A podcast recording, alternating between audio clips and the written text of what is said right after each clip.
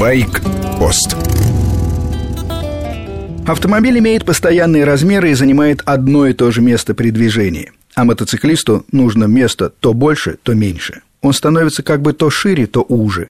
В повороте двухколесный транспорт наклоняется, а на скорости и в крутом повороте наклоняется сильно. Корпус мотоциклиста оказывается то справа, то слева от линии колес, примерно как в горных лыжах на трассе слалома.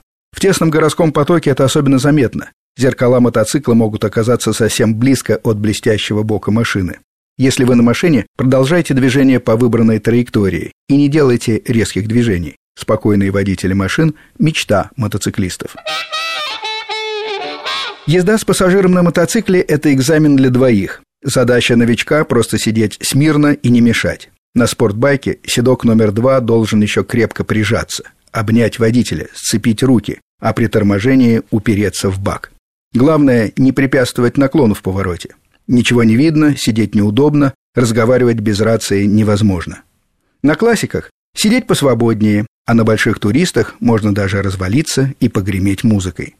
Но в любом случае пассажир – головная боль для пилота. Стилистика езды становится другая, разгоны и торможения более плавные, дистанция и интервал больше.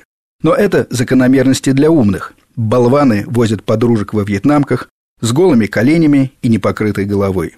Они думают, что это красиво и круто. Отморозков мне не жалко. Печально, что с собой они уносят хороших, ни в чем не повинных людей. Для автомобилистов уже давно есть огромный выбор автоматических коробок передач.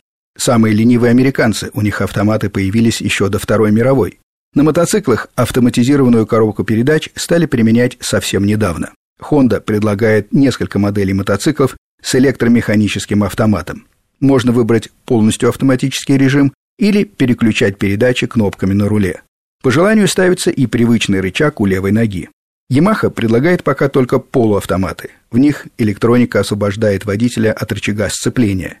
Переключение передач всегда остается за пилотом.